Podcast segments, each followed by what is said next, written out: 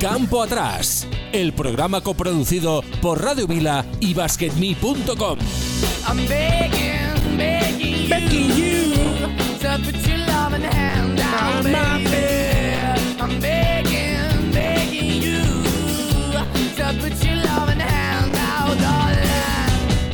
Muy buenas a todos y feliz día de los enamorados. Y como enamorados estamos de nuestro estudio, por fin ha pasado eh, lo peor de la sexta ola de la pandemia. Ya estamos aquí en los estudios de Radio Vila 90.8 de la FM para el Vallés Occidental. También estamos para todos vosotros, ya sabéis, en YouTube, en Spotify, en Evox y en todas las plataformas que queráis de podcast. Hoy tenemos un programa muy especial. Hoy vamos a hablar de mitos, jugadores míticos, jugadores de leyendas, de mitos del baloncesto, de leyendas urbanas y no tan urbanas del baloncesto. Y para ello no tenemos a nadie mejor que Xavier San Martín, que nos va a acompañar durante todo el programa, que es el creador del libro Aquellos maravillosos aros. Me encanta el título y así se lo voy a decir cuando hablemos con él. No puede haber un título mejor para este pedazo de libro que luego vamos a repasar entre todos. Un saludo muy grande, que seguro que está enamorado de nosotros, a nuestro querido oyente que tenemos allí en Maspalomas.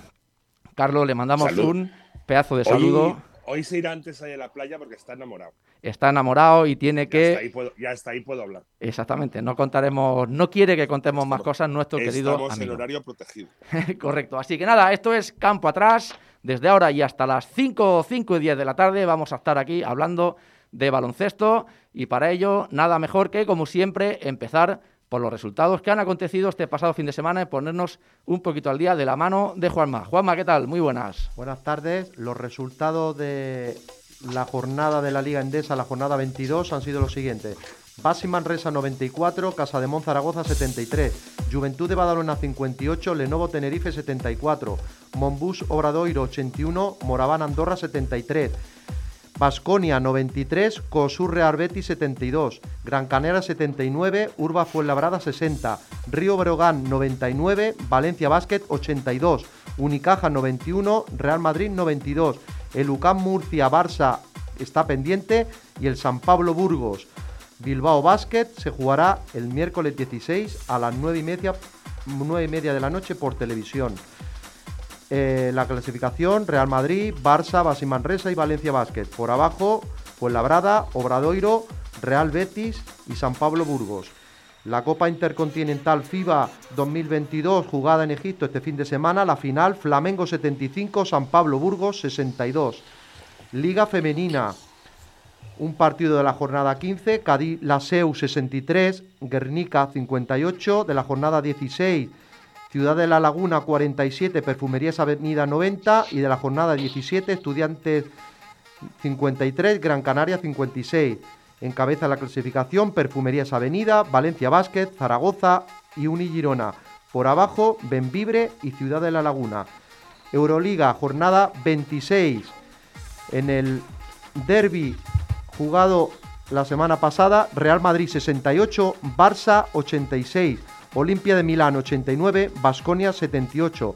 La jornada 27 se jugará la semana próxima. El jueves 24, Zalgiris Real Madrid y Basconia Unic Kazan. Y el viernes 25, Zenit de San Petersburgo, Barça. La clasificación, Barça, Real Madrid, Olimpia de Milán y Olympiacos.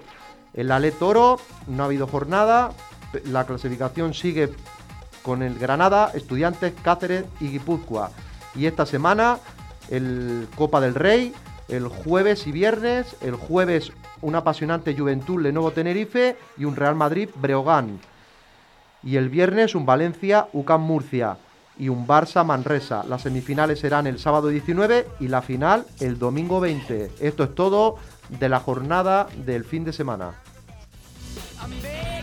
Todos los lunes a las 4 de la tarde tienes una cita con el mundo del básquet en Campo Atrás. Un programa con entrevistas a profesionales de la canasta, resúmenes semanales de la ACB y mucho más. Recuerda, los lunes a las 4 de la tarde no te pierdas Campo Atrás, el programa de básquet de Radio Vila.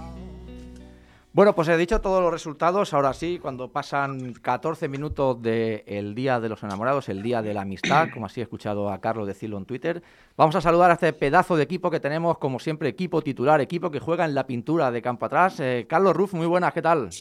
Muy buenas, ¿qué tal? ¿Cómo estáis? Felicidades a todo el mundo. Sabéis que en Finlandia hoy no se celebra el Día de los Enamorados, sino el Día de los Amigos. O sea que felicidades, amigos. Bueno, pues eh, de, de la amistad, ¿no? Sería así, el paloma blanca, De, ¿no? ami- de la amistad, de la Sí, amistad, claro. Ahí, ahí lo incluimos a todo, ¿eh? a enamorados y a no enamorados. Tenemos también Sí, por sí. aquí a, a Rafa Hinojosa. Rafa, ¿qué tal? Muy buenas. Muy buenas tardes, un placer como siempre. El placer es nuestro. Jesús Álvarez, ¿qué tal? Muy buenas. Hola, buenas tardes. Un placer una vez más. Encantado. Y tenemos también por aquí a Adrián, muy buena. No sé si estás por el Pirineo. Estoy por el Pirineo, sí. Buenas tardes. Eh, esto no es Día de Enamorados, es Semana de Enamorados, que es la semana de la Copa, que es la mejor semana de- del año, sin duda, para mí.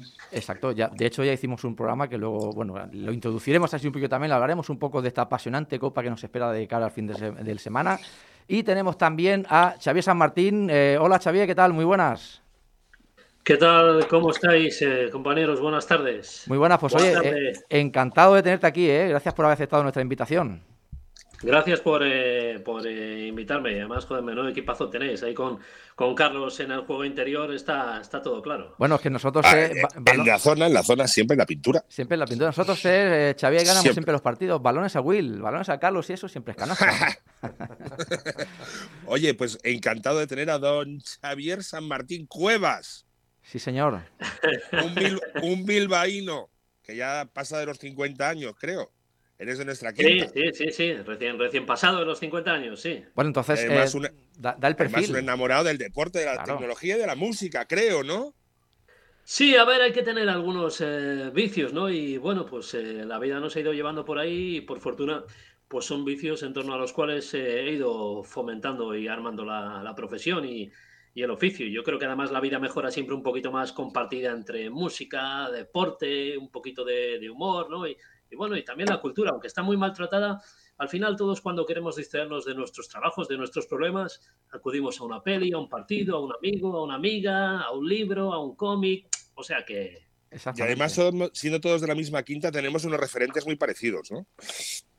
Sí, exactamente. eso es cierto, sí. Cosecha Ya. de casi todos, supongo, educados en la EGB. El AEGB, correcto. Aquella, aquella página tan famosa de ahí también fui a AEGB. Oye, y además, un encantado del vintage, puñetero. ¿Cómo nos ha hecho disfrutar con este libro, tío? De verdad. Buenísimo, ¿eh? El libro yo... Qué bueno es. Cuántas referencias, cuántos Sí, señor. recuerdos. Sí, señor. Eh, joder, macho, es que parece. En la semana pasada tuvimos a Jorge de baloncesto que tenía colección de cromos, pero es que él tiene los cromos, pues tú los explicas. Eh, bueno, antes de nada, gracias, eh, ya que estás hablando tú, Carlos, porque esto ha sido posible, eh, entre otras cosas, eh, merced al apoyo de personas como tú, muchos jugadores y entrenadores y también jugadoras a quienes en su día pues crecí viéndoos evolucionar. Y bueno, cuando se puso en marcha esta idea en el Correo Gallego de forma casi un poco casualidad, en 2016-2017, lo planteamos ya en serio, pues en la publicación de los artículos, nuestra idea era siempre en el periódico, era que en cada artículo hubiese un invitado especial que, que hablase del protagonista o de la protagonista. Y, todo el mundo pues eh, colaboró mucho. Entonces, pues a través de ti conocí a Miki Forniés, a través de Miki Forniés conocí a otras personas, algunas personas de generaciones posteriores, otras anteriores. Y bueno, yo creo que a todos nos une el común deseo de que, a ver, eh, nos gustan los highlights. Yo también desayuno viendo los highlights de la ACB y de la NBA, pero es que antes de eso ha habido unos precedentes y, y, y como en la era de Internet, pues de LeBron James y de Kobe sabemos muchas cosas, sucede que de la era previa a Internet hay muchas cosas que contar y creo que hay muchas personas a las que reivindicar y que han hecho posible que hoy el básquet pues sea tan importante como, como es entre nosotros, ¿no? Claro, Esa es que puedes, es que puedes hablar, claro, es que puedes hablar de Rosalía y toda esta gente tan gana, pero coño, antes estuvieron los Rolling Stones y estuvieron los Smiths, ¿no? Eso es, y sin ellos no existiría Rosalía ni, ni Zetangana. Ellos mismos lo dicen. El propio Pucho ya lo veis, está rodeándose de, de- de la húngara y está tirando de referencias anteriores de- del mundo Mm. de, de- de la rumba, que si los Amaya, que si Peret. Es decir, se siembra y luego se recoge. Y como había mucho que contar y todavía queda mucho que contar, porque en la red las cosas que sucedieron en los años 80 y 90, muchas no están contadas, pues procuramos darle un toque alineando siempre con guiños a la música, citando películas, citando canciones, y lo que empezó como una serie de reportajes semanales de una entrega de 10, pues cuando acabó la de 10, como todos los reportajes habían sido lo más visto de la semana en la web del periódico El Correo Gallego, Mm. pues el jefe me pidió continuar y empezaron a llegar sugerencias, tienes que hablar de este jugador, tienes que hablar de esta jugadora, nadie se acuerda de este entrenador, oye, ¿qué pasó con los Bad Boys? Más allá de lo que se ha contado siempre, porque hay personas de las que se habla en los reportajes y jugadores, como Jess Worth y Magic, que dices, ¿qué vas a contar de Magic? Pues bueno, nada, pero puedes intentar decir cosas poco conocidas y puedes añadirle un poquito de humor y puedes compararlo con cosas del presente. Esa fue un poco la línea. Y es que fue un poquito la época de la explosión del baloncesto, ¿no? Porque eh, es un libro no solo dedicado a la gente, a los boomers como nosotros, sino está dedicado a todo el mundo, ¿verdad? Gente que igual no vivió esa época tanto como la vimos nosotros, los primeros partidos en televisión o revistas especializadas de la época como Gigantes, Nuevo Básquet, que veías una foto y te emocionabas hasta que Ramón Trecet puso la NBA mm, al alcance de todos una vez a la semana, en un horario determinado, hasta llegar a hoy en día, que puedes ver lo que quieras, cuando quieras, como quieras en YouTube, ¿no? Es un libro, pues que ahora esa asquerosa frase que tanto se dice ahora, pone en valor una época, ¿no? Sí, y también en, el libro, en muchos de los reportajes, luego me fui dando cuenta de que también convenía, por ejemplo, en cada reportaje hay siempre, como decía, una opinión invitada. Y en muchas ocasiones son eh, como protagonistas de la misma época de quien centra el reportaje. Pero en otras ocasiones me fui dando cuenta de que convenía, por ejemplo, contar con opiniones de jugadores, entrenadores o entrenadoras de hoy para comparar un poco el hoy con el ayer. Por ejemplo, por citar un, en uno dedicado a Jordan, opina Mateo Sánchez, que es jugador de baloncesto de eh, categoría LEP, es hijo de Manuel Sánchez, y él, por ejemplo, habla de Jordan diciendo qué podría hacer un Jordan hoy en día. Es decir, un chico que no vio jugar a Jordan ni por tele, sí conoce a Jordan y lo pone en contexto en el presente de hoy. ¿Qué haría Jordan hoy? Pues su participación va un poco por ahí. Luego hay otros protagonistas que hablan un poco más en clave de lo que tú dices, reivindicativa. Pero nos parecía también muy bueno el juego de llevar el pasado al presente, llevar el presente al, al- al pasado, Sí. pero siempre que hubiera alusiones al mundo de la cultura. Pues en tal época, cuando lo petaba Jess Worthy, pues eh, la canción que sonaba en la radio era eh, ACDC. Esos detallitos nos dimos cuenta que, que gustaban, salíamos un poco más allá del deporte. Yo lo que, molan, esos- yo lo que pienso es que el, el tema vintage eh, es, es una carta segura, funciona siempre. Y Mm, No sé qué decirte. Yo- Funciona siempre. mm, Puede ser, pero si nos fijamos, hay mucho copy-paste en el mundo vintage, hay mucha Wikipedia. Y nosotros lo que procuramos, o yo al menos he procurado, oír un poco en ese sentido. Es decir, por ejemplo, la aportación en el capítulo dedicado a Sibilio, que lo hicimos, por cierto, el reportaje de Sibilio en el periódico antes de que muriera, porque después de morir Sibilio, como siempre, ¿eh? una vez que alguien muere, todo el mundo ha sido su amigo. Sí, sí. Pues colaboraba Juan de la Cruz. Y Juan de la Cruz aportó muchas anécdotas. Pues procuramos, él decía, mandó unos audios, estas son poco conocidas. Bueno, pues de Sibilio había una Wikipedia, pero esto que cuenta Juan de la Cruz exacto. no está conocido. Y Mm. después ponemos en contexto, es decir, cuando Sibilio jugaba, lo que lo digamos, ganaba el Oscar tal actor o tal actriz. Un poco la Ahí- línea, evitar Sí. huir de lo, de lo tópico. No sé si lo hemos conseguido, Sí, porque una cosa es que tú pongas mucho trabajo, son reportajes que hago semanalmente, y para que os hagáis una idea, me suelen llevar unas dos tardes, entre ajustes y, y demás, cuando luego son reportajes y capítulos de unos dos eh, folios. Eso lo alineamos con un cuidado específico en la elección de las fotos, que de cara al libro pudimos contar con la colaboración entre las 70 fotos, la mitad son de Mickey Fornies, que fue el primer corresponsal de la NBA trabajando para Nuevo Basket, en Mm. aquella época citaba Carlos Ruff de Gigantes. Menudas, menudas Sí. fotos tiene Miki, menudas fotos. Y claro, eso le da un punto tremendo. La portada del libro es un foto de Michael Jordan. Pues que claro, el debut de Michael Jordan en el Madison Square Garden de Nueva York tuvo pocos fotógrafos presentes. Y entre ellos, el único europeo era Mickey Fournier. Cuando Mickey Fournier respalda un proyecto como este y te da su apoyo, dices, ostra, le haces la ola. Y a partir de ahí, pues bueno, dices, pues tanto trabajo que hemos depositado, pues se ve que algunas personas importantes de nuestra escena, de nuestro deporte, lo valoran. Y si lo valoran, te anima a redoblar el trabajo. Y de ahí surgió la idea de plantearlo de hacer un libro. Yo, mira, eh, me estaba mirando el. ¿Cuál era, era el capítulo, me parece? El de, a ver si lo por aquí, el de Worthy, que comentabas que eh, Worthy era el rey del contraataque. Eh, yo creo que, no sé si estaría de acuerdo conmigo o no, ya le abrimos aquí el, el micro al resto también, que nos, a ver qué opina sobre sus jugadores mitos y por qué los consideran mitos. Eh, yo creo que más Worthy igual tenías que haber puesto a Iturriaga, ¿no? El rey de- del contraataque eh, es Iturriaga, ¿no? No, estoy en contra. Iturriaga es el rey del palomerismo. Bueno, mm, sí, ¿Sabes, sí, cómo se dice, ¿sabes, cómo se, ¿Sabes cómo se dice en inglés la palabra palomero? eh, Iturriaga. No, No. se dice cherry, cherry picker, cazador de cerezas. Ah, no lo sabía. Yo sé que... Y, el- y Herb Brown nos explicó que venía de la gente que iba a robar cerezas, que cogía una cereza y se- que cogía las cerezas y se la robaba corriendo. Por eso se le llama cherry picker. Ah, pues aquí, que está muy bien, ¿eh? Worthy, evidentemente, claro, te hacía unos contraataques y me acuerdo que siempre acababa machacando una mano. Y bueno, era así un poco por, por hacer un poquito de broma, pero aquí siempre tenemos asociado el, el contraataque o el palomero, que por cierto, Iturriaga se llama así en Twitter, se llama Palomero14, si no me equivoco. El, Sí, sí. El mismo ya se, se- reconoce como el gran palomero. Y bueno, abrimos un poquito eh, el resto, el, el micro al resto, a ver qué les parece también, o qué, cuáles son sus jugadores mitos eh, o, o los tienen como mitos y, y el por qué. Si quieres, pues empezamos, por ejemplo, pues no sé, Rafa. Rafa Hinojosa. Rafa Hinojosa, sí. Gorges creo que no está. Rafa Hinojosa, sí. Si hablamos de, de jugadores míticos callejeros, yo creo que está claro que es Carade, ¿no? Carade Jackson. El más mítico de todos, que en paz descanse. ¿Y cómo lo tienes por mito, por algo en concreto? ¿Por es un ju- eh, que a ti te gustaba mucho? Por, no sé, que... Bueno, yo creo, mm, más que nada, si no recuerdo mal, eh, claro, cuando yo tenía 20, 18, 20, 22 años, cuando salía un poco ya el mito de este jugador, ¿no? Que, que podía haber sido profesional si se hubiera cuidado la dieta y no hubiera engordado tanto. Y pues, pues quizás eso le, le dio un poco de... Te daba a todos los que jugábamos en la calle, aparte de competir en, en liga, bueno, en mi caso de, de ligas bajas, pero y jugábamos bastante en la calle, pues era la, la referencia, ¿no? Es Carade. De cómo, de cómo un jugador que podía haber llegado a la NBA perfectamente a ser profesional se quedó en, en eso, el mito del, del baloncesto callejero. Jesús.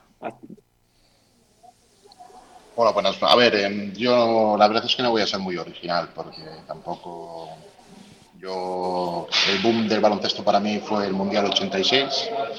No sé si fue a nivel estatal o solo aquí en Cataluña hubo una campaña callejera de difusión con mucha instalación de unas canastas que eran de patrocinadas por Colacao. Sí. No sé Hombre, si Xavier o Carlos les viene a la memoria, pero inundaron las calles de canastas como si fuera Colacao. ayer, como si fuera ayer. Y estábamos todo el día en la calle jugando, jugando a, a, a- básquet callejero puro.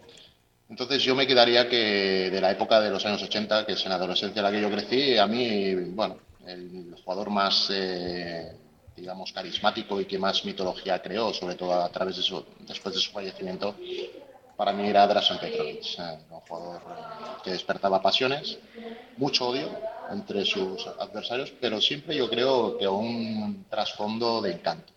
Tenía un atractivo, eh, una puesta en escena en la pista, una forma de actuar, una competitividad, una gestualidad eh, balcánica pura, pero muy extrema, muy extrema. Eh, y luego, pues tampoco voy a ser novedoso cuando, añadido al final de la adolescencia, pues el, mi mito, pues evidentemente el jugador que a mí me hacía perder noches viendo la tele, pues era Michael Jordan. No podía ser de otra manera. Yo era de los Bulls, pero más que de los Bulls yo era de Michael Jordan. Era, eh, una persona, un deportista ejemplar. Representaba todo lo que en aquella época los que amamos el deporte de la canasta, pues queríamos llegar a lograr. Y un ejemplo conducta en la pista, de liderazgo y evidentemente para que, para que negarlo, de juego. Ujú. Eh, Adrián. Lo- los problemas que tienen en la universidad. Eh, mira, yo, yo el mi mito es eh, algo, esto como, como pasa con Rafa, que, que, claro, el mito es el, que- el que ves de, de- de pequeño en el pabellón que vas, claro. Yo iba al Olympic, yo fui al 2000 cuando empecé a ir al Olympic, y yo me quedé con un pivot que, que sonara a todos que es Tano Cabert. Me parecía, me parecía descomunal y tenía una cosa que lo hacía muy diferente, que era llevar el pañuelo en la cabeza. algo totalmente, aparte de un animal, y era un jugador increíble, a mí me encantaba. Y luego, ya tocando con el libro, con el libro de Xavier, eh, me gustaría también mencionar la pareja de, de Huesca, de los 90, Brian Jackson y Ranger Hall, que me parecían dos jugadores increíbles. Y luego los ves por anotación y estadística y son jugadores que están arriba los dos, en la misma época. Eso es muy difícil. Y los quiero mencionar, aparte, yo sé que Xavier, que ha escrito sobre él, nos puede hablar mejor de él, pero la figura de, de un americano blanco en los 90 que destacara es sorprendente y más, y más en nuestra liga, creo yo.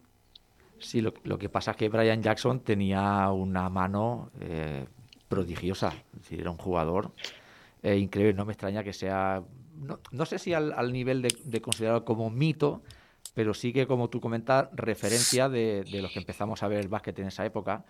Yo me pasaba igual. Yo, eh, para mí ha sido de las parejas más espectaculares que ha habido en, en, el baloncesto español y que no hayan estado en un equipo grande. En un equipo grande es mucho más fácil. Eh, tienes más dinero, evidentemente te traen los mejores jugadores, pero que eh, Huesca la magia o magia de Huesca tenga Granger Hall y Brian Jackson. Eh, Ojo, Brian, Brian, Jackson estuvo en el Real Madrid. ¿eh? Sí, correcto. No sé si fue, creo que fue posterior, ¿no? Uh, primero vino a Huesca. Yo no sé si fue, yo creo que fue antes. Antes, primero fue a Madrid. Uh -huh.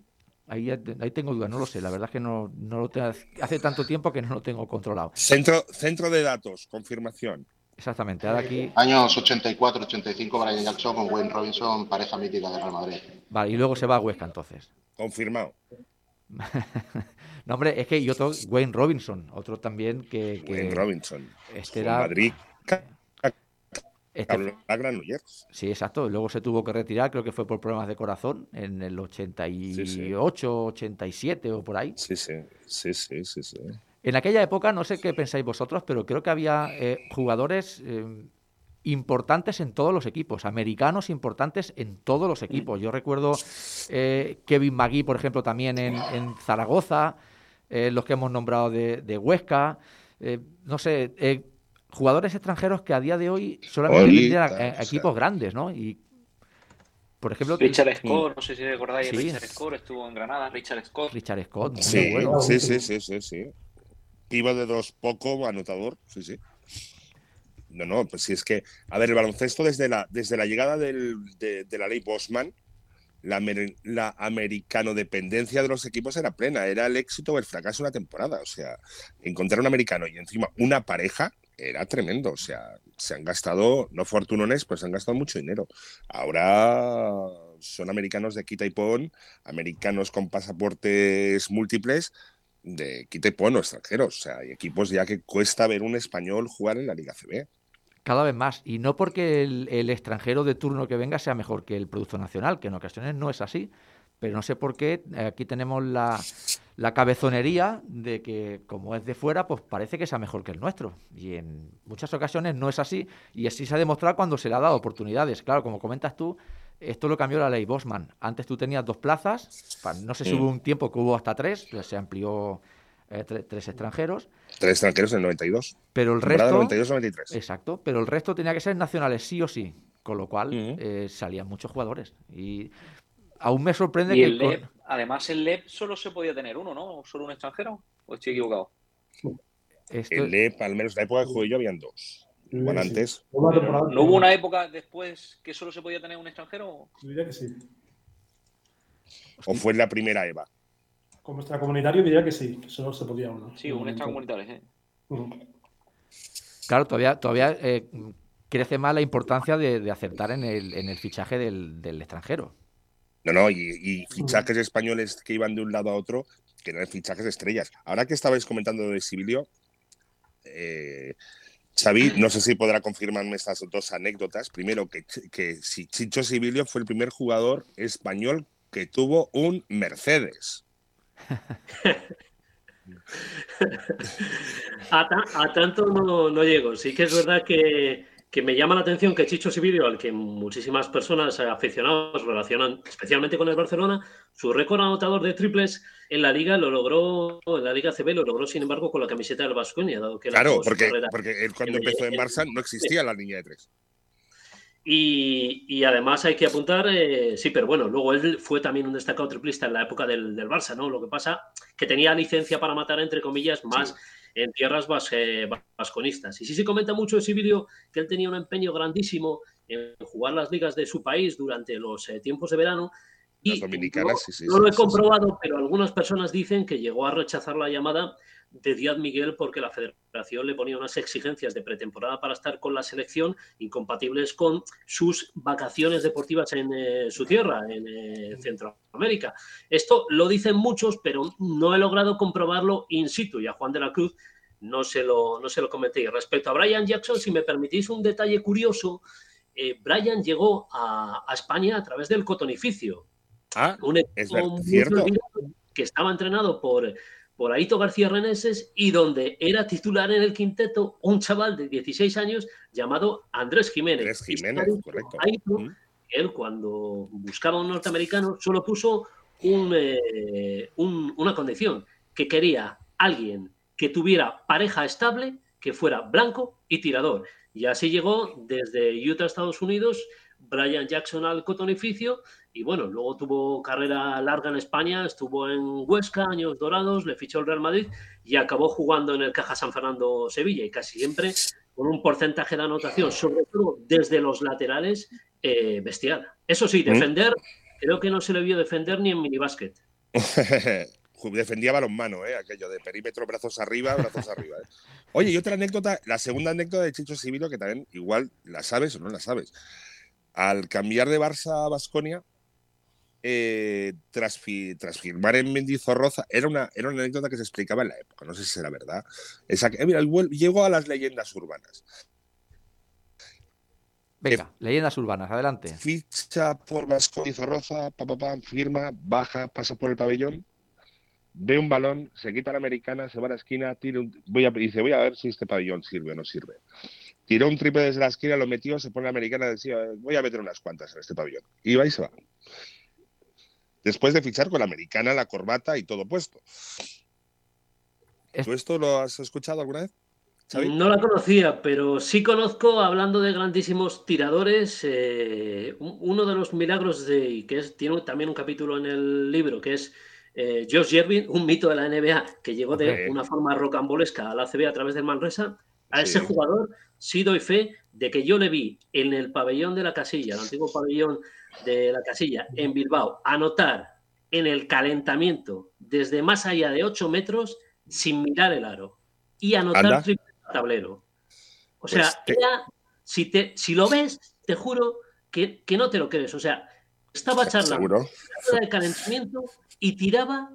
O sea, era como ver a los Glover Trotters, pero, pero, no Pero en sé, directo, pero, pero que van a jugar todo el año, ¿no? Sí, o sea, pero y luego, bueno, eh, por fortuna, él contribuyó a que se salvara el, el Manresa. Una época en la que recordáis, tú lo comentas, lo sabrán mucho mejor, Carlos, que muchos norteamericanos en pabellones como el antiguo Congos pasaban tanto frío que por eso ponían de moda jugar con una o dos camisetas de manga Sí, sí. corta De- por por, debajo. por debajo, sí, sí, sí, sí. Bueno, y con Gervin hay una anécdota con un ex compañero mío, con Antonio Medianero. Nada más llegar Gervin antes de la pretemporada, se encuentran en una discoteca de Barcelona y le presentan. Y mira, aquí tienes tu nuevo compañero y tal, George Gervin, ostras. Y George Gervin le da la mano y dice, hello, I'm Iceman, que se le conocía como Iceman. Y Medianero le da la y, y Medianero le da la mano y dice, hello, I'm Fire.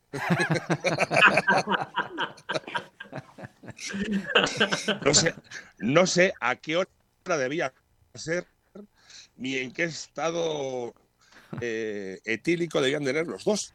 Pero bueno, ahí queda. Además, de Antonio mucho, lo ¿no? explica con la noche. Discoteca, además me autosuche en Barcelona. Eh, habla, hace referencia también Sí, sí, no, no. a- eh, aquí en el, en el libro de, uno, de un jugador que hemos hablado alguna vez, eh, no sé si os sonará, es AC Hollins y Nat Davis. Son dos jugadores también que dejaron una impronta aquí en la CB, eh, bueno, en la Liga Española, impresionante. ¿eh? Uno le, le llamas a Nat Davis, además, eh, cerca de donde estás tú, Xavier, eh, el fugaz Jordan del Obradoiro. Este hace poco, no sé si visteis el reportaje que se le hizo hace poco, hace quizá ya algún año. Sí, en- creo Canal que fue Plus, en sí. Canal Plus.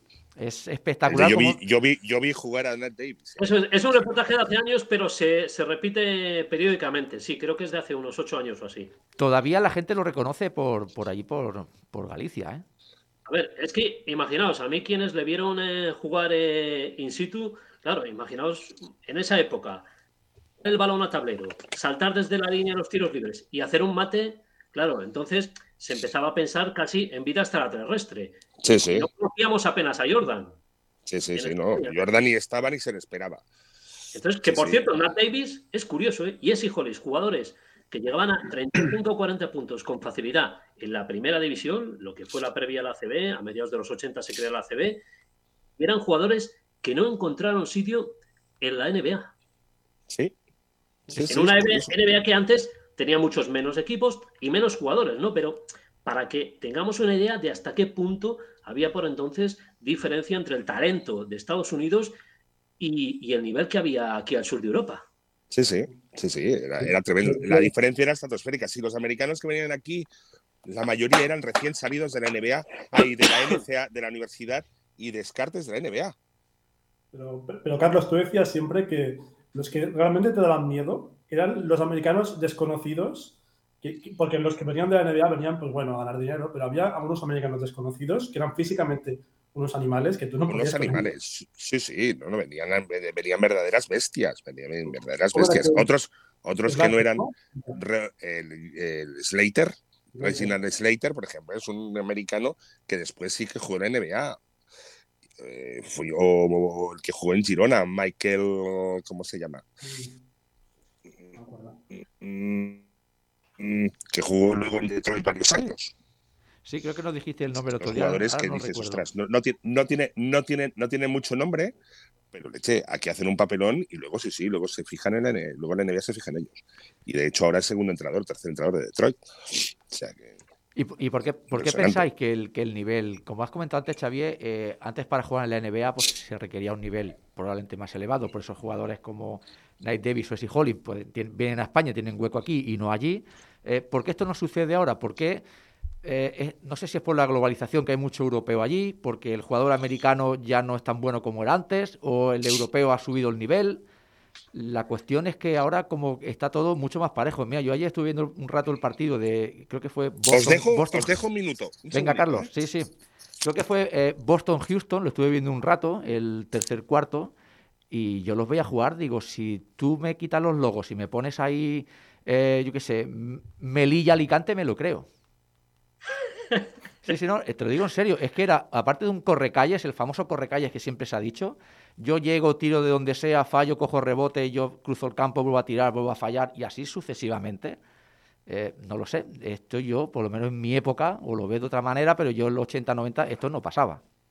Es la sensación que yo tengo, no sé cómo lo veis vosotros. Bueno, es diferente. Yo creo que es diferente. Y, mm, y también vengo a decir una cosa que, que viene en colación con una cosa que hemos dicho antes y que sorprende. Yo, por ejemplo, cuando veo partidos de Europa, por ejemplo, cuando un equipo va a Turquía, te sorprende mucho ver, por ejemplo, equipos turcos con 6, 7, 8 americanos. Pero, pero eh, por ejemplo, el otro día Juventud jugó contra, contra Turk Telecom y el, el los cinco titulares eran americanos. Entonces, eh, claro, eh, no sé si es que hay más cantidad de americanos y por eso vienen más a Europa, o es que no sé por qué es, pero, pero sí, parece que cada vez hay más americanos y los europeos parece que mejoran su calidad y su, y su físico sobre todo, y van más a, más a NBA, creo yo. Pero no sé, me sorprende. El que ha mejorado su vida muchísimo más que los jugadores son los agentes, los managers. Bueno, eso es otro tema. Los managers se están forrando. Yo de mayor quiero ser manager. Bueno, es que esto, claro, los managers. eh, ya, ya de por sí el jugador americano era raro que estuviese más de un par de años en un equipo. Eh, históricamente siempre ha sido así, salvo casos excepcionales. Eh, ahora, desde que están los agentes, lo que interesa es mover al jugador cada año, ¿no? O cada dos años, como mucho. Sí. ¿Cuál es el jugador históricamente? Yo no lo sé. ¿eh? El, el jugador que históricamente más años ha pasado en la Liga CB o en Liga Española. ¿En un equipo? En un equipo o en varios. O sea, ¿qué, qué, más- qué jugador ha, ha pasado más años en España? Luis, Luis ese- Luis Buro puede ser uno. El otro, el base que estuvo en el, en el Juventud también, ¿cómo se llamaba el base aquel chiquitito? ¿Turner? Eh, eh, Turner también puede ser otro, exacto. Mm, No sé si Norris estuvo muchos años. El extranjero, el extranjero, de todas formas, el extranjero con más partidos CB, yo creo que es Luis Bullock, ¿no? ¿Sí? Yo, yo, No lo sé. pues, pues, yo a decir que era Prigioni. Más temporadas, sí. Oh, Prigioni también Pero- estuvo muchos años, sí. Sí. Sí, me, me puede cuadrar perfectamente Bullock. Pero yo buscaría más jugador americano, que parece que cueste más, ¿no? Un argentino o un, o un europeo, Sí. quizás más Sí. fácil que se quede años. O, un identificar un jugador con un equipo, un equipo con un jugador, ¿no? Aquello dices, ostras, tal, te viene tal, ¿no? Bueno, No sé, el claro ejemplo es el claro ejemplo es Audi Norri, ¿no? Y tú dices Audi Norri y automáticamente, bueno, es eh, Barcelona y la época Y te viene con Fernando. Martín, claro, y, y su, su lucha, que por Muy cierto, concreta, ¿no? Sí, sí, sus- sí. Audi está un poco cansado ya de que siempre se le recuerde lo mismo, ¿no? De que siempre que habla de, ah, tu paso por el Barcelona con, con Fernando Sí, Martín, se le, se le recuerda, ¿no? Y siempre ponen las, sí, no. siempre se le recuerda eso y las derrotas las contra imágenes de las Yugoplástica. que se daban, ¿no? Ah, Sí. aquello, aquello era Sí, sí, sí, sí, sí, siempre, siempre. Es- es- parece curioso, ¿no? Cómo, cómo es la memoria, ¿no? Te quedan al final eh, esas cosas. Bueno, yo ¿qué quieres que te diga? A mí yo estoy, eh, cuando me preguntan ya por el partido y todos los cojones del McDonald's, ya digo, tengo los pelos de punta. Parece, no he hecho nada más, no he hecho nada más en mi puta vida. Bueno, a ver, Carlos, es que vamos a ver, la, piensa una cosa, la, la gente que te ve y, Yo lo hice, ¿eh? En la entrevista que te hice, Carlos. no, pero pero voy a romper No, no, una lanza. No me lo han preguntado nunca. Per- nunca. ¿Y permitidme, otra vez este- esta pregunta? Permitidme que parta una lanza en favor de todos los que te preguntan, Carlos, por el Open McDonald's. Eh, es que, coño, te ven, te tocan y dices, hostia puta, estoy tocando al tío que, que estaba cubriendo a, a Magic Johnson, a, a James Worthy. Eh, coño, es que Sí, normal es que pues te- imagínate, si vais, imagínate yo. Estoy soltero ahora. No, hombre, eso, eso, eso es una cosa que, que normal que, que- que se asocia a eso, aunque bueno, yo creo que has, has hecho muchas más cosas que López McDonald, hombre, seguro que te recordarán tus títulos sí, de liga.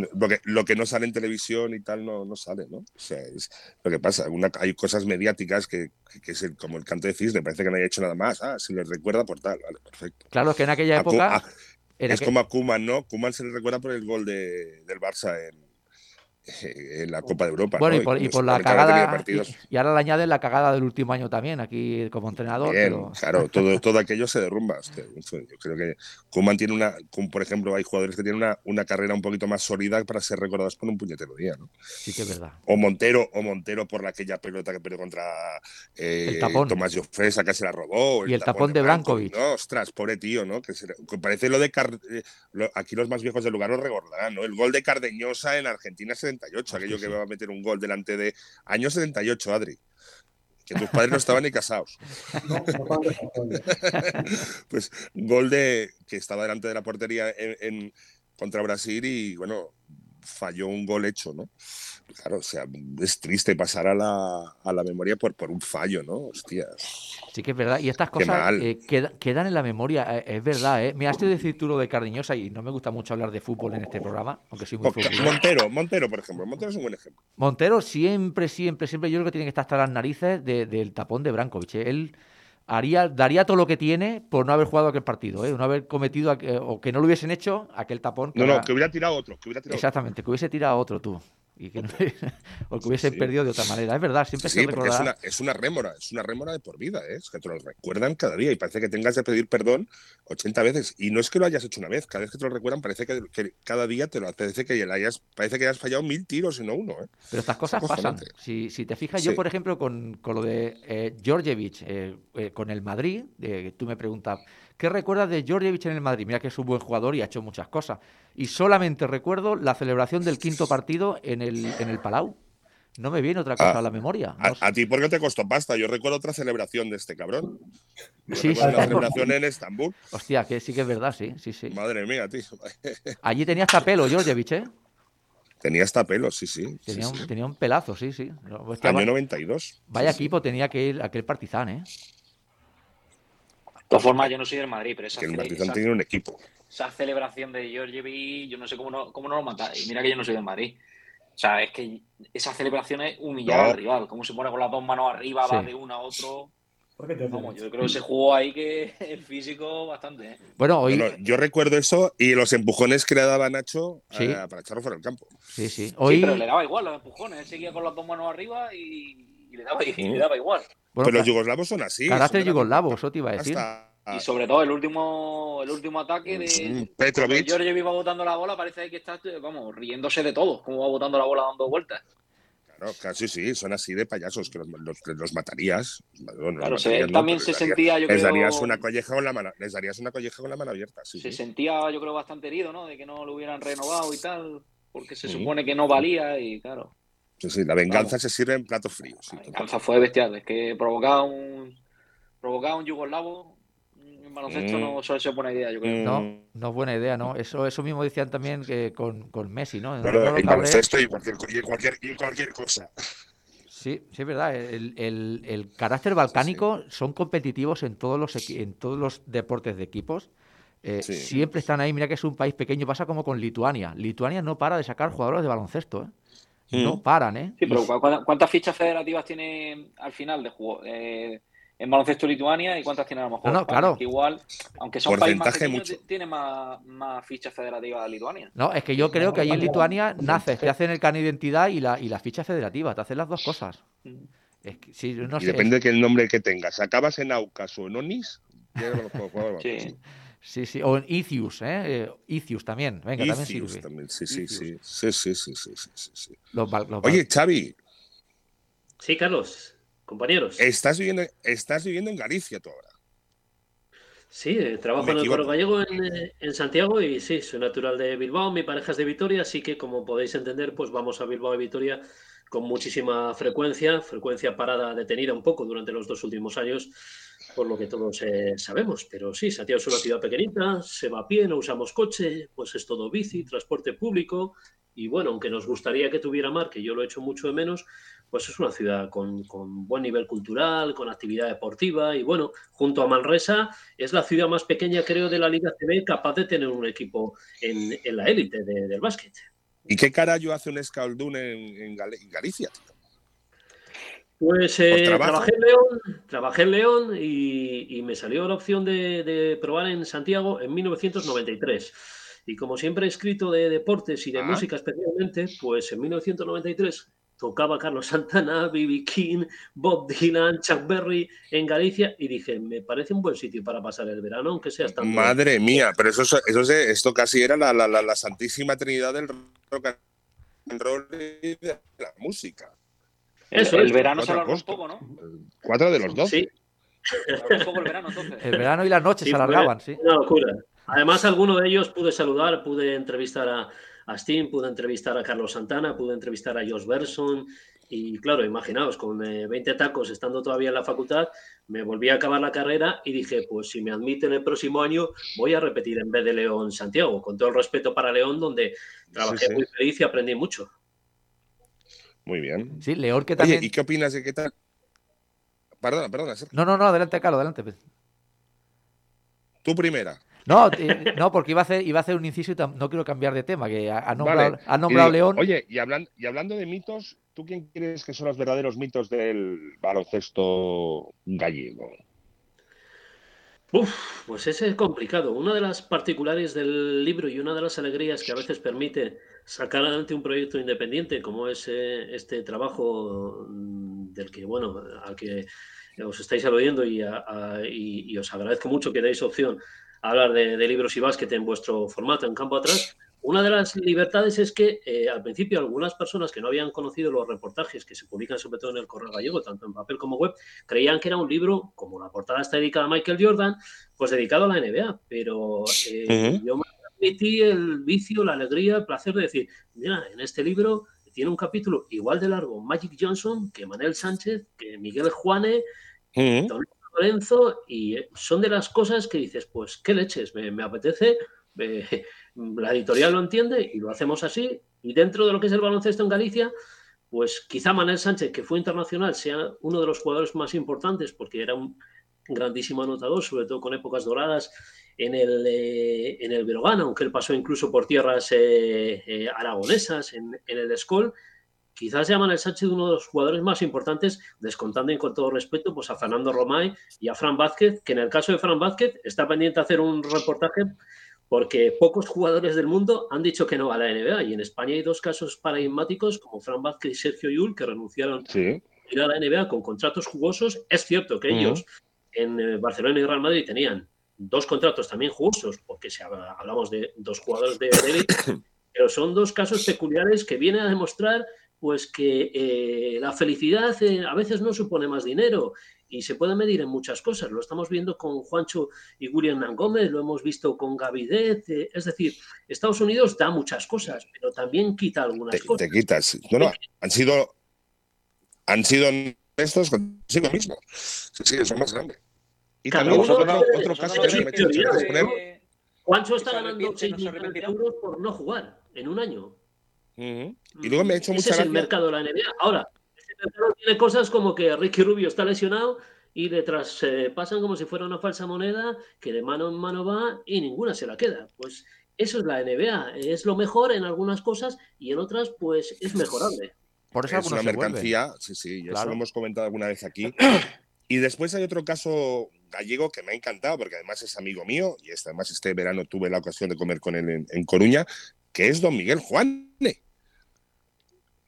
Sí, que este, hay que recordar que ahora es presidente de la ACB Antonio Martín, pero antes, en las elecciones previas, Sí. optaron a ser presidente de la ACB Miguel Juane y Javier Imbroda. Empataron a 22 y pasó Sí. por dar paso a una candidatura de consenso.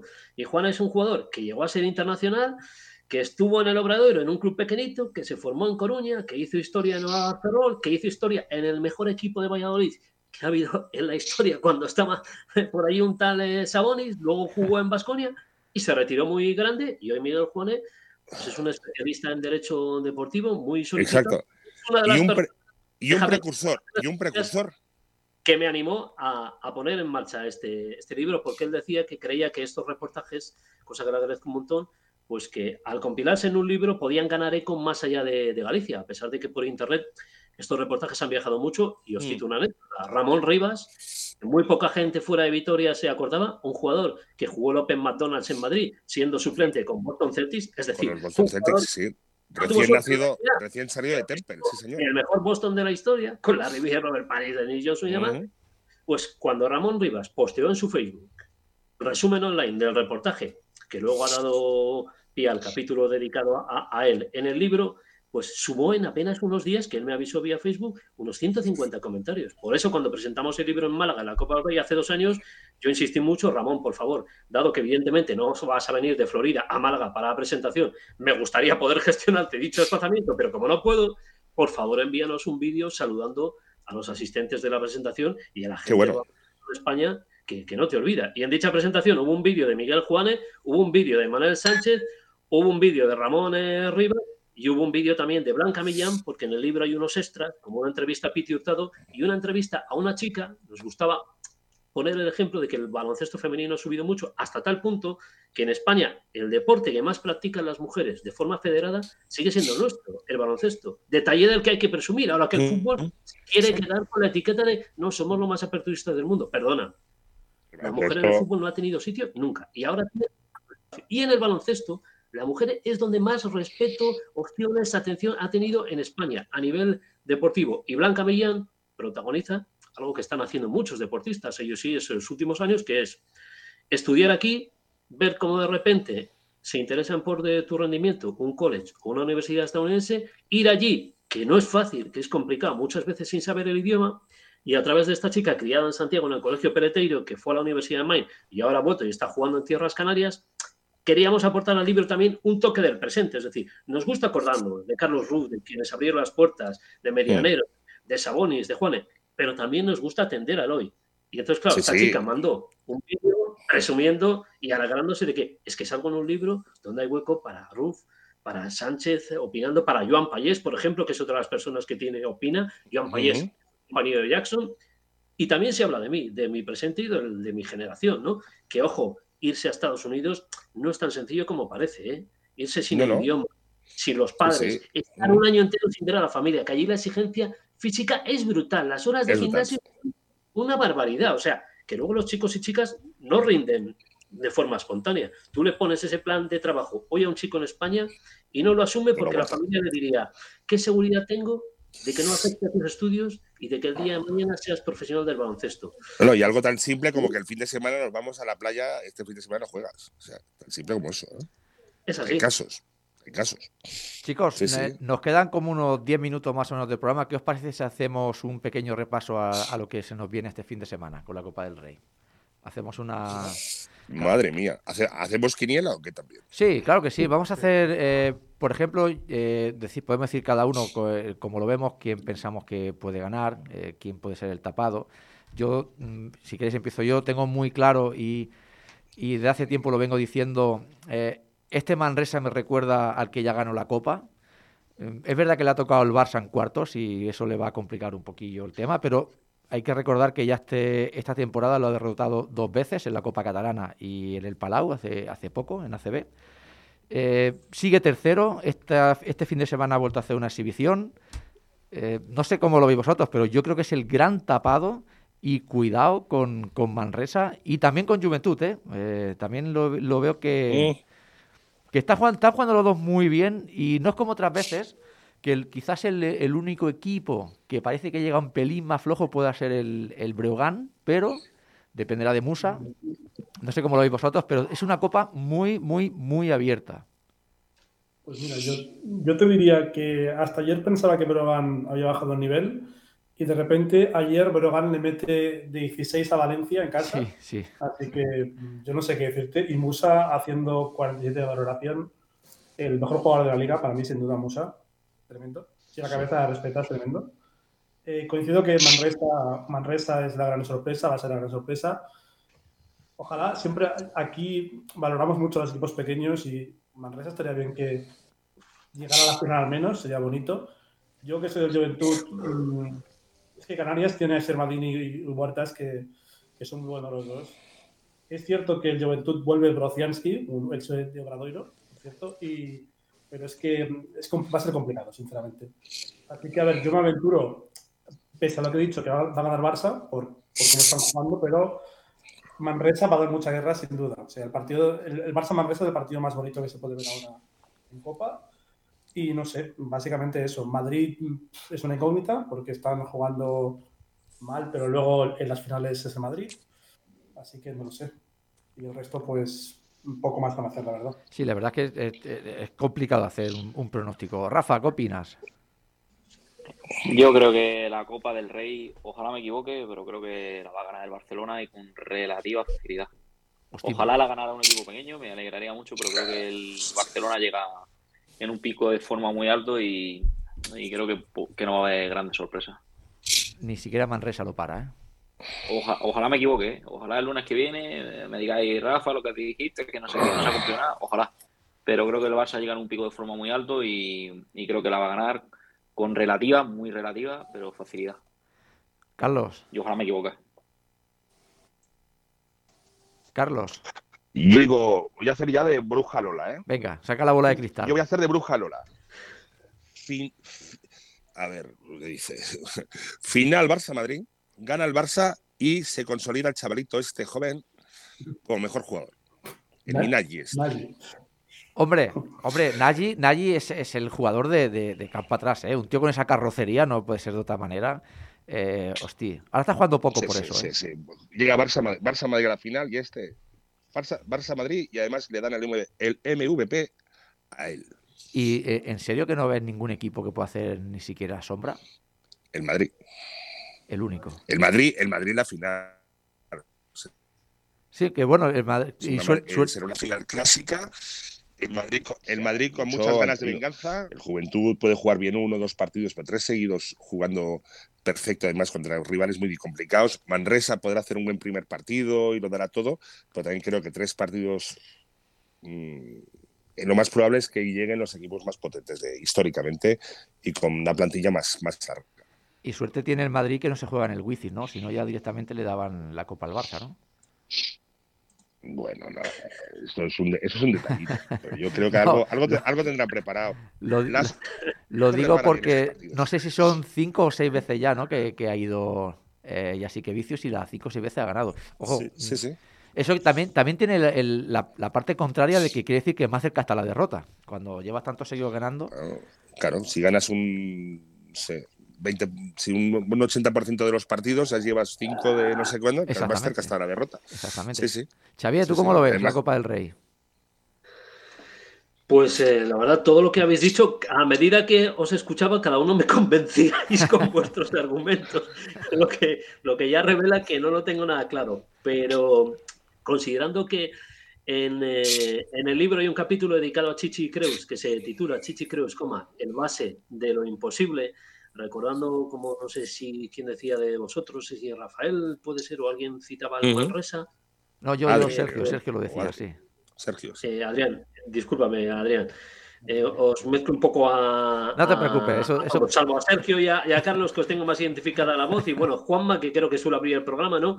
Sí, Pero ahora, ahora, ahora intervendrá. a- A Jesús y Adrián os mezclo un poco, disculpadme. Pues tengo el bracket delante y yo la Peña me está gustando muchísimo, la, la Peña este año y además eh, Brochaski es un grandísimo jugador, tuvo novias de Euroliga y creo que hizo bien en apostar por el Juventud. Vamos a ver si el físico le, le ayuda. Yo creo que la Peña va a superar al cuadro tinerfeño, tengo ese, ese pálpito. Estoy con quien ha dicho que lo de Musa es descomunal, este chico va a durar en Europa lo que dure en la Liga ACB. Veo al Madrid tocado. El Madrid del último mes está perdiendo muchos encuentros y aunque es un equipo competitivo hasta decir basta, con jugadores como Yul, que a veces son capaces de lo imposible, creo que el subidón que tiene el Río Brogan es el clásico que dices es ahora o nunca, una serie de jugadores que difícilmente van a, van a coincidir. Eh, y, y- creo que el equipo tiene muchos puntos y ahora creo que el Madrid en ataque está, está sufriendo si el partido va a muchos puntos. Doy una semifinal Peña-Río Breogán. Ostras. Creo que pasaría la Peña a la final. Por el otro lado, creo que Valencia Basket va a ganar a Ocan eh, Murcia. Yo creo que el efecto Peña Arroya va, va a continuar. El equipo murciano, por mucho de que eh, se vea beneficiado cuando el juego es muy guerrillero y muy duro, creo que, que el Valencia Basket está obligado a pasar y creo que va a pasar. Veo al Manresa capacitado para vencer al Barça porque además tengo la sensación de que los jugadores manresanos están un poco en la misma onda que, el, eh, todavía mejor, que, el cuadro lucense. Es decir, son conscientes de que es tu momento y, tu momento pasa muchas veces por, por generar historia. Y el Barcelona, aunque tiene un equipo descomunal, yo creo que sin Higgins, aunque el otro día frente al Madrid no lo pareciera, me parece un poco, un poco más endeble. Y, y quiero que gane el Manresa, entonces voy contra la lógica y veo una final Valencia-Manresa. Creo que pasaría el Valencia, así que veo una final Juventud-Valencia. Con esto creo que si pongo en la casa de apuestas dinero lo pierdo seguro, pero vamos a jugar con el corazón. O lo pierdes o, que esto- o te forras. Tú sabes que esto, esto queda archivado, tú lo sabes. Sí, lo tengo anotado también, por Por si acaso. Esto, esto, esto que efectivamente queda, queda grabado y el lunes seguro que hacemos repaso. Juanma, ¿tú qué, qué opinión tienes? Claro. Yo, yo creo que la final es un Real Madrid-Barça y el Barça está dos peldaños por encima del, del Real Madrid en la actualidad, de estar mejor de forma. Ya se vio en Euroliga la semana pasada que le ganó en el Wizzing Center de 18 puntos y para mí es el, el máximo favorito es el, es el Barça. Aunque a un partido puede pasar lo que sea, pero eh, mm, yo lo veo favorito para ganar la Copa del Rey. Ya- bueno, ya hemos visto que en la Copa del Rey siempre hay un tapado y aunque ulti- los últimos años no, pero habitualmente suele haber sorpresa. Y eso es lo- una de las cosas bonitas que tiene esta Copa. Sí, este año tiene mucho atractivo, sí, totalmente. Muchísimo. Este año es espectacular. ¿eh? Yo por eso he comentado cuando he, he dado mi opinión que es de los años que la veo más abierta que, que- que en años anteriores. ¿eh? A pesar de que el Barça tiene el equipo que tiene y que el Madrid sí que es verdad que está atravesando, yo creo que uno de los, los peores momentos de la temporada. Aunque bueno, aparte, aparte de la magia que tiene, que, que- que no sea en un, en un lugar común, por así decirlo, que, sino que se haga en Granada, o sea, que sea una, sede diferente, aún le da un toque más de, de magia que, que, por ejemplo, si se jugara en Madrid, por ejemplo. Sí, yo, yo eso que Se sí. juega, se hace la copa en el mejor sitio posible. Correcto, exactamente. Granada, Granada En el Plaza pabellón, pabellón La Alhambra. Sí, exactamente. Yo, yo una de las cosas que Aquello nunca... sí que sea el patio de los leones. Aquello un Barça Madrid sí que será un patio de los leones. Una cosa que ahora que habláis que ha cambiado de, de emplazamiento la Copa, una de las cosas que nunca he visto bien, no sé por qué lo hacen, es que era o Madrid o Vitoria, Vitoria o Madrid. A veces no íbamos a Canarias, pero volvíamos a Vitoria y a Madrid. Y no sé, me parece muy bien que se vaya a Granada, que se haga en, en Barcelona, que se haga, no sé, en, en- en Málaga, que bueno, Málaga se ha hecho en alguna ocasión, pero que sea como un poquito más rotativo, ¿no? aparte que ya comentamos también la otra vez de que estaría bien, eh, y no vamos a abrir otra vez es- este libro, pero que pudieran participar, como dijimos en el programa que dedicamos a la Copa, equipos de otra competición. Eh, yo me sigue pareciendo una pena que solamente entren los ocho primeros de ACB. Pero esto no lo vamos a cambiar nosotros ahora, desde luego. Bueno, claro, todos todos- todos ponerse, ¿eh? Sí, no, eh, y- Mira, ahora, y mi- ojo, ¿eh? ahora mismo, Rafa, estaríamos viendo la Granada. Si hubiese, si hubiese cumplido lo que nosotros dijimos aquí, fue de los primeros programas que Y a hicimos. que- estudiantes y a Cáceres, que son o tres estudiantes, históricos. pero como coincide que el primero de, de la LEP ahora mismo es Granada, pues eh, el corte se hizo la semana pasada, pues ¿quién estaría ahora mismo como octavo clasificado para la Copa del Rey? El Granada. Bueno, pues eh, Pues podría haber una, podría haber una previa, guerra jugar con los con, con, con Sí. el octavo, el séptimo, sexto y tal de la Liga CB, una previa antes. Sí, nosotros Claro, sería, sería, un- sería encantador. Lo que pasa es que, claro, que la CB no tiene que ver con la federación. No, desde luego, claro. es- está- hay, Son dos mundos totalmente diferentes. hay muchos problemas, pero sí que es verdad que de cara al Eh. aficionado y de, y de- y de cara al baloncesto general español, yo creo Al que está- encanto y, al- y a la está- promoción de ligas inferiores, ¿no? Sí, sí, claro. Estaría sería muy bien. Encantador, sí, sí. No sé, eh, Xavier, si sabe de lo que estamos hablando. Lo que aquí comentamos un día en la radio es que poníamos un poco a debate eh, no el formato en sí, sino podemos decir los ingredientes, los equipos participantes. No estábamos, o por lo menos yo, eh, hablo en mi persona, no estaba del todo de acuerdo que siempre fueran los equipos de la ACB. Aunque mucho que exista una Copa Príncipe, y- no sé, pensamos, o yo pensaba, que estaría bien que la LEP tuviese un participante, incluso la LEP Plata, y pudieran ser pues cinco o seis ACB y dejar dos plazas abiertas a otro equipo. En este caso, si, fija, si te fijas en la LEP, hay muchísimos históricos, no solo Granada, como ha dicho Juanma, Estudiante, Alicante, Valladolid, eh, Girona, Melilla. no sé, Cáceres. Cáceres, es decir, sería yo creo una, Ujú. una Copa del Rey muchísimo más abierta y yo Bueno. creo que mucho más atractiva. Sería un poquito copiar el modelo del fútbol. Del ¿no? fútbol, sí. Ver Sí, un, sí. un Barcelona Alcorcón, ¿eh? Un poco. Aparte, y quedarnos con lo bueno que tiene, que yo creo que es muy bueno, un fin de semana, ocho aficiones en una ciudad, eso, eso es un encanto, eso es espectacular. Lo que se tiene que vivir en Granada este, desde el jueves hasta el domingo, eso es único. Eso no se vive en Sí. ningún otro deporte.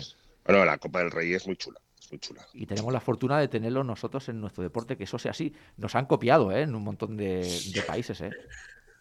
Sí, sí, claro, el formato es, en- el formato es muy, muy chulo. Sí, sí, hace unos Cierto, cuantos pero- años.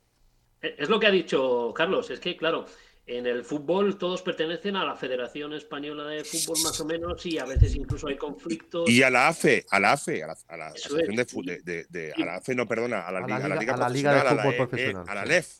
Sí, entonces es un poco mm, distinto el panorama. Y, y bueno, la Copa del Rey también, eh, yo creo que este año ha ayudado mucho el hecho, aludía antes a Javier Embroda, el hecho de que sea consejero de Educación y Deporte de Andalucía, el que fuera ex seleccionador de, de España y en su día entrenador de, de distintos equipos ACB, creo que ha ayudado. Y después organizar la Copa del Rey supone poner dinero, es una apuesta turística por parte de una ciudad, de una comunidad autónoma Mm. y a veces de una, de una provincia. Y claro, las provincias más poderosas económicamente son Madrid y, y- y Barcelona, ¿no? Y hay que apostar. Sí que es cierto que el ambiente es inigualable, yo no veo la verdad muy factible y te voy a ser sincero, creo que el nivel de los equipos ahora mismo del Aleporo respecto a los del ACB podría hacer que en lugar de ser una buena idea, acabase siendo una idea un poco amarga, porque podríamos ver, yo creo, unas diferencias en el marcador, a lo mejor, pues que nos, harían entender por qué en la Aleporo hay jugadores que son semiprofesionales, porque hay unos retrasos en los pagos pues que, no se dan tanto en la, en la ACB. Es un modelo que a veces han estudiado los estadounidenses, este modelo de 8, eh, de cara a pensar en ideas. Quizá yo sí introduciría el aspecto de a lo mejor algo parecido a un play-in, como tiene la NBA de cara a fomentar la competitividad de cara al playoff, pues imaginemos Sí. que en la ACB se clasifican los seis mejores equipos, pero los que hagan los dos que mejor, por poner un ejemplo, los dos mejores en el último mes, previo, en el último mes, contando solo el último mes, doy una idea a buena pluma, Hmm. se mete en el del Rey y haría que, por ejemplo, el Burgos, que ahora mismo es el último en la ACB, si es capaz de ganar cuatro partidos en un mes, Es un incentivo Va. extra, sí. El mejor ranking en el último mes, sí.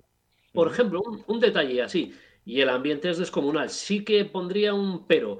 En la Copa del Rey muchas veces los aficionados, eh, los periodistas, en general todo el mundo echamos de menos que nuestro deporte no sea capaz de aprovechar mejor el merchandising, de hacer un poquito caja y tener un sentido más práctico de, de- de- de la mercadotecnia. Por ejemplo, yo la última vez que estuve en la Copa del Rey fue en Málaga y si tú te querías comprar una camiseta de la Unicaja de Málaga, no podías hacerlo, no había un stand para ello.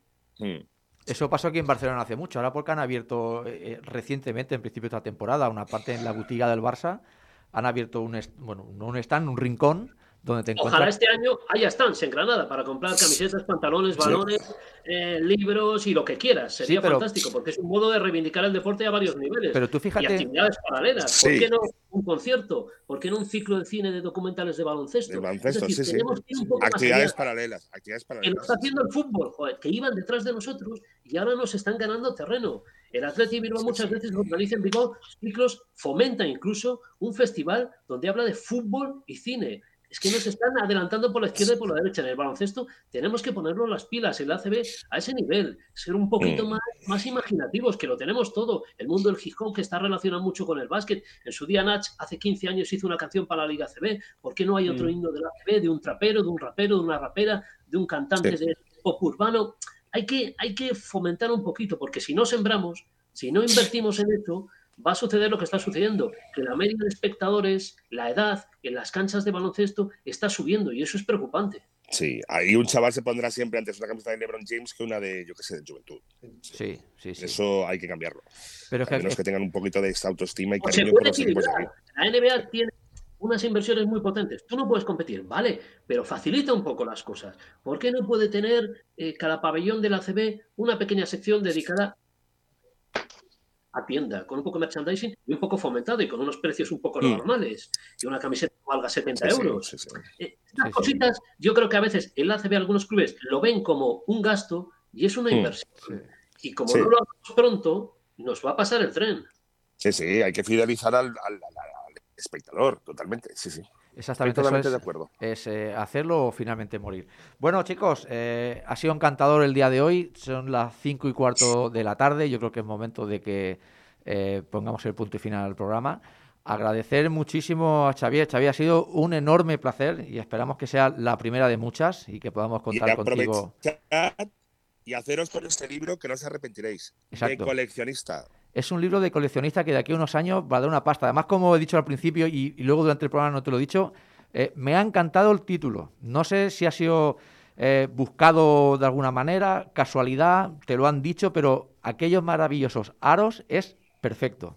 Yo no encontraría un título Dimos, mejor. dimos muchas vueltas porque al ser reportajes semanales tienes tiempo para pensarlo todo un poco más y trabajarlo más. Luego te saldrá mejor o peor. Y cuando se iba a poner en marcha la sección, pues claro, había que darle un nombre. Y nos acordamos eh, el subdirector del periódico, José Antonio Pérez, que ha sido entrenador de baloncesto y que es quien me empujó a sacar adelante esta, esta idea.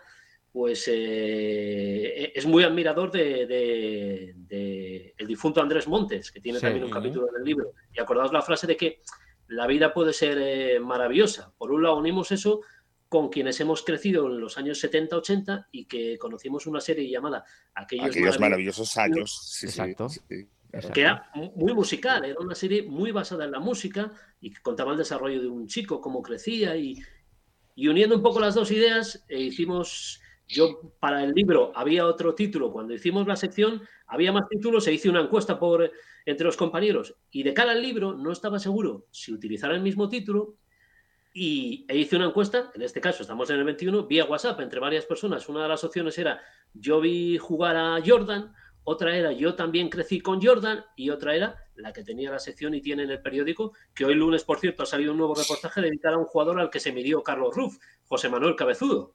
Hombre. Sí, sí. Mítico. Sí, un chico que estuvo pues en... eh, En, salió en en Lugo, estaba viviendo en. Lugo. Yo cuando estuve en Lugo estaba viviendo allá. Eso es, y sigue viviendo en, eh, en Lugo, José Manuel, y, y hoy sacamos un reportaje y al final lo dicho, quedó esa mezcla entre lo de Montes y la serie, aquellos maravillosos aros, a pesar de lo cual en muchas emisoras mm, haciendo entrevistas entiendo que algunos compañeros y compañeras, yo mismo a veces dicen, aquellos maravillosos años, y digo, bueno, también vale, con tal de que hablemos de baloncesto, pues bueno, da igual. A mí, a mí me dijeron una vez que, que hablen de nosotros aunque sea para mal.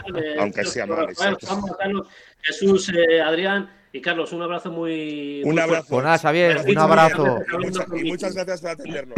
Un abrazo Un muy grande. Bueno, chicos, pues eh, Juanma, que Roque, tengáis una semana. Gracias, Sergio. gracias a ti, Xavier, vamos hablando. Un placer. Agur, vamos hablando. Gracias. Hasta luego. Y nada, despedir también a los compañeros de Campo Atrás, eh, Carlos, eh, Rafa, Adrián, Juanma, Roque. Nos vemos la semana que viene. Pedazo de programa como siempre, espectacular. Espero que lo hayáis pasado bien y nos vemos eh, de aquí a siete días. Hasta la semana que viene. Saludos a Canarias, amigo. Exacto, hemos hablado poco de nuestro amigo semana. Canario, Un hemos abrazo. hablado poco. Un abrazo a todos. Y aquí os dejamos, como no, con la música que suena en la Copa del Rey, Maite Zaituk.